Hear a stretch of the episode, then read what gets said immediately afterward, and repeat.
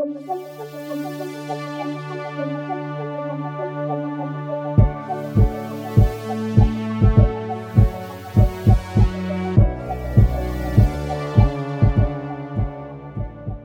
tout le monde, bienvenue dans l'ombre du dragon.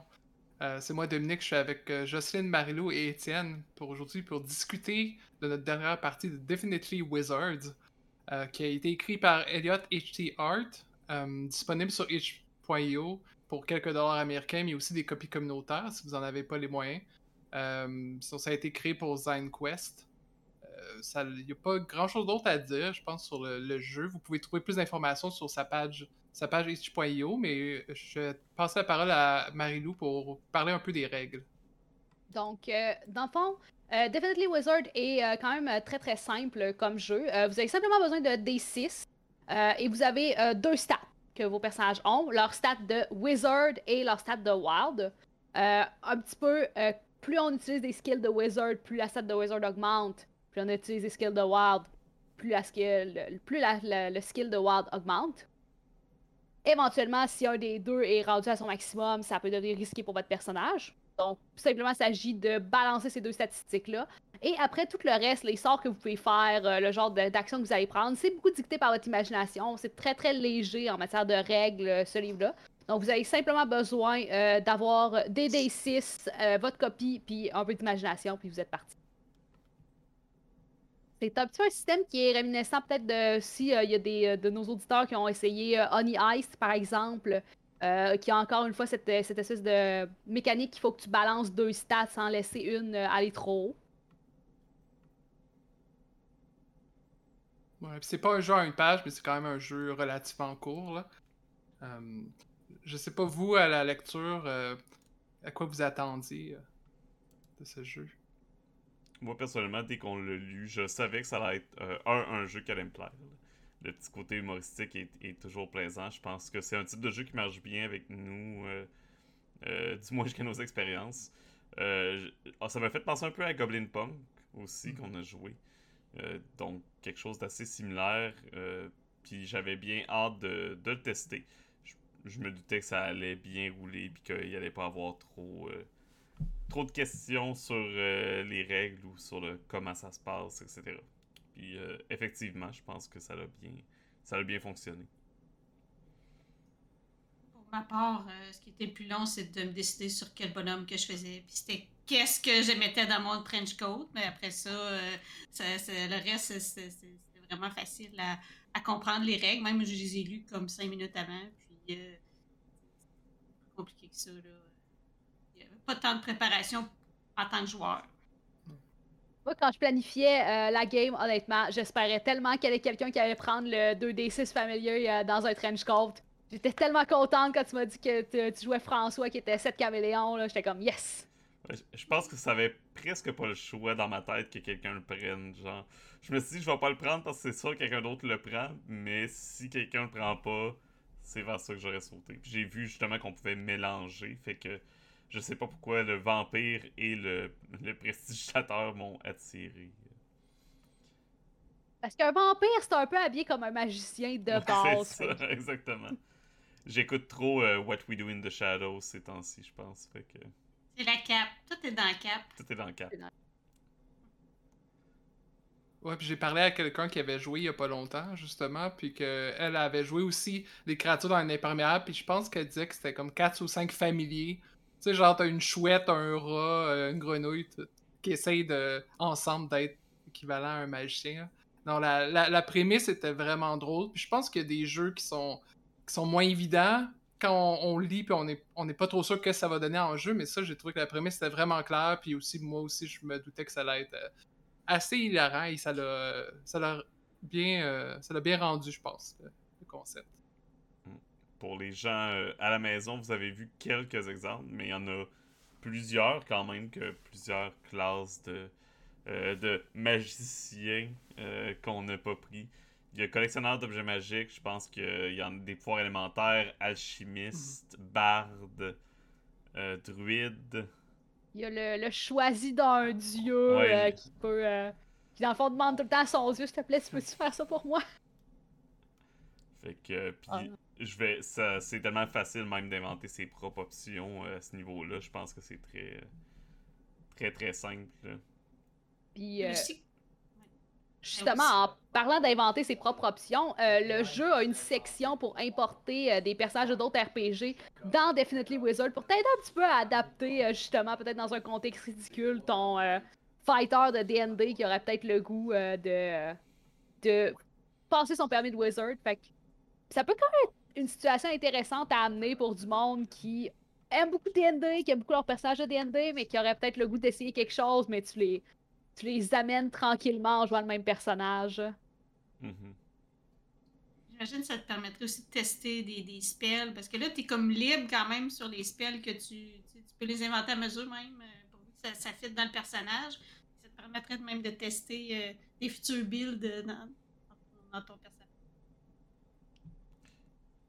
Une autre chose, je pense, que, qu'on n'a pas vu qui était derrière, euh, derrière l'écran, en quelque sorte, là, c'est euh, la structure. C'est tout le temps fait de la même façon. C'est quatre euh, salles qu'on doit passer pour faire l'examen.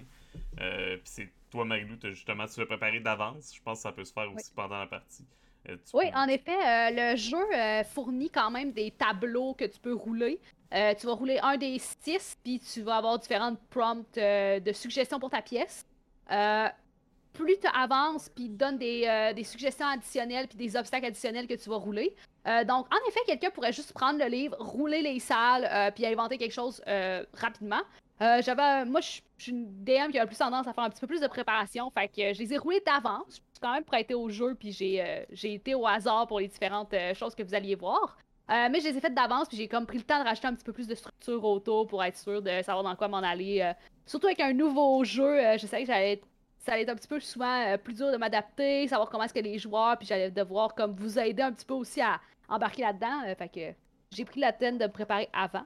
Mais euh, c'est quand même très intéressant. Puis la structure des quatre pièces est en fait pas la seule. Il y a aussi d'autres suggestions dans le livre, comme par exemple le boss rush euh, que tu peux faire. qui te T'as des tables pour créer des monstres de plus en plus difficiles, de plus en plus intenses, à travers desquels les joueurs doivent passer. Euh, donc il y a quand même une façon de pimenter un petit peu euh, la situation. Puis la structure, c'est quelque chose que j'ai apprécié, moi, du côté joueur. Parce que souvent, dans les jeux à one-shot comme ça, je trouve que c'est pas nécessairement évident ce que tu dois faire, qu'est-ce qu'il faut que tu fasses pour réussir, c'est combien d'épreuves faut que tu passes. Mais ça, littéralement, on nous a dit dès le début combien d'épreuves il y a à faire. Puis ça va prendre le temps que ça va prendre, mais on, on sait où est notre objectif. Puis on sait à peu près euh, à peu près quoi faire pour l'atteindre. Mais ça fait que j'ai aimé cette clarté-là, puis ça a permis de vraiment euh, cibler, je trouve, l'expérience de jeu. Euh, puis de se mettre de se mettre 100% là-dedans. On n'a pas perdu vraiment de temps à ah, comment on se rend compte, on s'est posé la question, est-ce qu'on se connaissait avant, oui ou non? Ouais, il nous explique le test, puis on se lance. Ouais, je pense que c'est vraiment une force du jeu parce que, euh, comme tu dis, il y a beaucoup de petits jeux comme ça que c'est vraiment plus du laisser aller. C'est, t'as une fin, mais t'as pas de développement. Euh, souvent, avoir une fin, c'est, ça peut être assez, mais des fois, c'est dur de se rendre à la fin.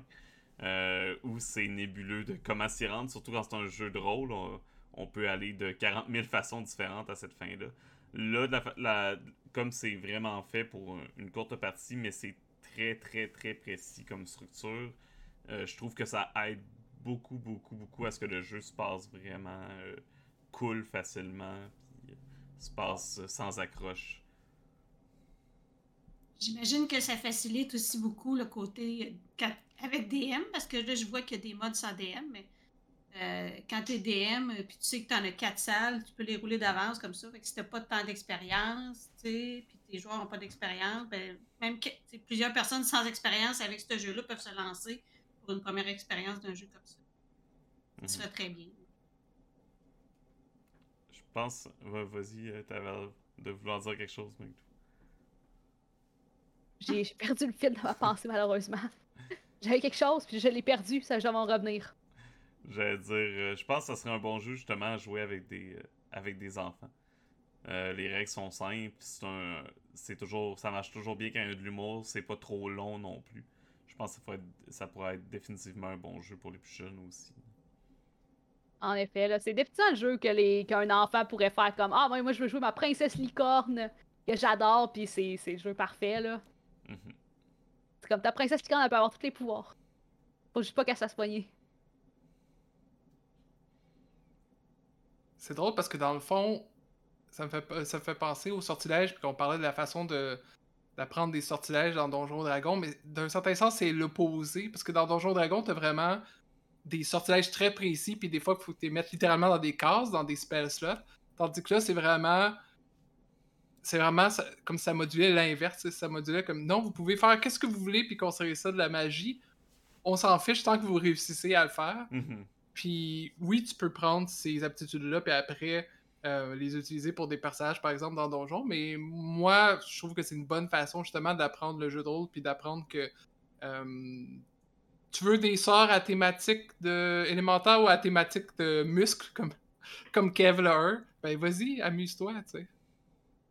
Puis tous les personnages étaient égaux là-dedans, là. Je veux dire, on, on avait les mêmes stats, euh, on roulait les mêmes choses. Bon, il n'y avait pas une très grande complexité mécanique, mais quand même, là, je- je- on faisait quand même. euh, ben, je peux juste parler pour moi, mais moi, je- je- des fois, je faisais des choix en me disant bon, est-ce que je prends plus l'approche Wild ou je prends la- l'approche Wizard cette fois-ci? Euh, Même si je n'étais pas certain à la fin comment ça allait finir. Je sais que, Étienne, toi, ton personnage est plus passé proche du gouffre.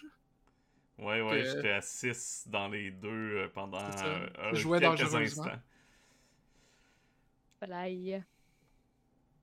Par contre, une chose que j'ai trouvé peut-être une faiblesse avec le jeu, surtout comme je pense côté DM, c'est qu'éventuellement les joueurs nécessairement vont te dire Ah ben j'essaie de faire telle affaire qui est comme pas un, un sort, même qui est pas un sort wild, qui est pas un sort de wizard, c'est juste comme j'essaie d'attraper telle affaire ou euh, Mhm. puis t'as aucune mécanique pour couvrir ce genre de choses-là. Tout, euh, le jeu prend tout en compte que tu vas faire que des spells wild ou wizard.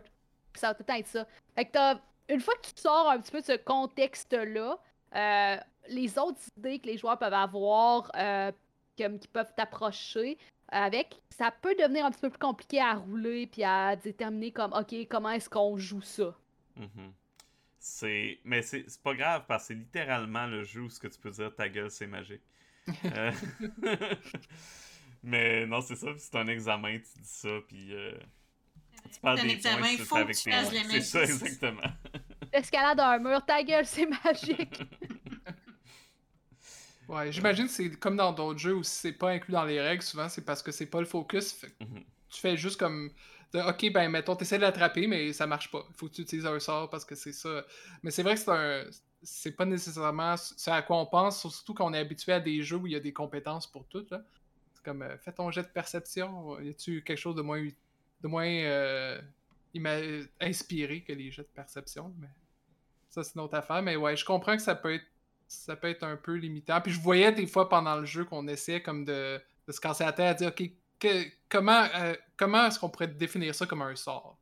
Ouais, tu sais, je- je voyais aussi, veux, veux pas, le jeu, comme le jeu est court, euh, j'ai vu aussi que des fois, fallait comme que t'étendes les épreuves dans la pièce, veux, veux pas, parce que ça te donne une idée de pièce, mais en même temps, tu veux pas que les tu veux pas que les joueuses puis joueurs passent à travers la pièce comme en deux minutes. là. Ah non, c'est sûr que t'arrives, puis des fois, ça prend juste comme quelques bons jets que, genre, ben, t'as lancé ton spell pour passer au travers du champ de force. C'est le champ de force la- l'obstacle principal. Bravo. Mhm. Surtout les premières pièces, là, la première pièce, elle a pratiquement, euh, comme, tu sais, elle a un obstacle, puis euh, un décor. Euh, donc, ça peut arriver comme, les premières pièces sont comme pense pas à comme des choses additionnelles qui vont venir se mettre en travers des joueurs ou qui vont comme les les mettre dans un différent euh, leur donner différents obstacles. Ça peut être très rapide à passer puis ça peut être un petit peu anticlimatique aussi un petit peu quand la structure est faite. Fait que ça demande quand même un, à- au DM de au GM en fait de prendre le temps de penser puis de réfléchir à ses affaires surtout si c'est une situation où la personne a roulé les pièces euh, pendant la partie puis qu'elle a est en improvisation totale ça peut devenir intense Mhm. de, Fait qu'il y de avait créer pas, euh, comme des environnements satisfaisants pour les joueurs. Fait que, Fait qu'il n'y avait pas comme un nombre de succès qu'il fallait atteindre. C'était juste, voici un obstacle, une fois que vous le dépassez, ah, c'est c'est fait. C'est ça. C'est comme, ah ouais, euh, t'as roulé un 4, il y a un champ de force dans la pièce. Tu t'appelles Fallait c'est un donjon euh, classique avec minimum un squelette. Go. Tu avais aussi ajouté, ben, je sais pas si c'est dedans ou c'est toi qui avais ajouté ça, mais il y avait le professeur, puis les élèves qui nous regardaient. Fait il fallait les impressionner à quelque part aussi. Fait que, on peut pas juste faire des affaires sans Euh, magie, là. Le, le professeur et les élèves sont en fait, euh, t'as une table que tu vas rouler euh, ton, le- la personne qui te surveille. Euh, moi, j'ai roulé comme que vous aviez un miroir euh, tout qui tout le temps qui vous regardait, puis j'ai comme regardé ça, j'ai comme fait c'est tellement plate là. Genre, je veux dire, j'ai l'option d'avoir un robot qui fait la narration de tout ce qu'ils font, puis genre il va me donner un miroir qui voit, voit jamais c'est qui les juge. Fait que euh, je me suis dit que j'en ai, choisi un autre. Il y avait une option justement pour les élèves que je trouvais ça quand même très drôle là, euh, d'avoir tout comme plein d'élèves qui vous regardent comme Oh my god! Je trouve ça beaucoup plus intéressant que vous mettre un, un miroir euh, avec quelqu'un derrière. C'était plus motivant de faire des spells aussi quand il y a des, des élèves que, que devant un miroir, c'est sûr. Mhm. Mais je trouve que c'est quand même le signe d'un bon jeu qu'on on voit, on voit le potentiel, tu sais, on voit comme comment il y a des options qu'on pourrait rajouter. Moi, personnellement, avec mon, mon e- un esprit de designer, je me dis, tu, tu fais ça un peu comme euh, ce qu'on appelait les Skill Challenge là, dans le temps de D&D 4e édition. Là. Tu fais, il faut remplir, il faut avoir X nombre de succès avant un certain nombre d'échecs. Puis là, tu mets des exemples de qu'est-ce que peut être. Mettons, il y a un champ de force. Tu peux pas tout, euh, tout penser d'avance, mais ça pourrait être. C'est essayer de le contourner. Si euh, quand il touche, ça appelle d'autres monstres ou des choses comme ça. Mais je vois le potentiel quand même de rendre les obstacles plus complexes si on veut. Bon, on s'entend que c'était un jeu pour un Zine Quest, fait que c'est. C'est Ouais. nécessairement minimaliste, là. Euh, mais. c'est pas, c'est pas le genre de jeu, moi personnellement, qui me bloque puis me dit Ah, je sais pas quoi faire avec ça. Ça m'inspire pas. Non, je trouve ça quand même. euh, je trouve ça quand même intéressant, les options qu'ils ont mis. Justement, tantôt, euh, Justine t'a mentionné qu'il y avait un mode solo. Euh, ils, ont mis, ils ont mis plein de petites choses. Magdou t'a parlé aussi du Boss Rush puis du Monster Factory. Il y a un mode speedrun que tu mets une limite de temps pour chaque pièce. Il y a un mode Euh, compétitif aussi. Oh. Et un mode, évidemment, euh, 100 mètres de jeu. Donc, euh, on y va pour tous les goûts, pour tous les types de jeux, avec les, les, différents, les différents modes proposés.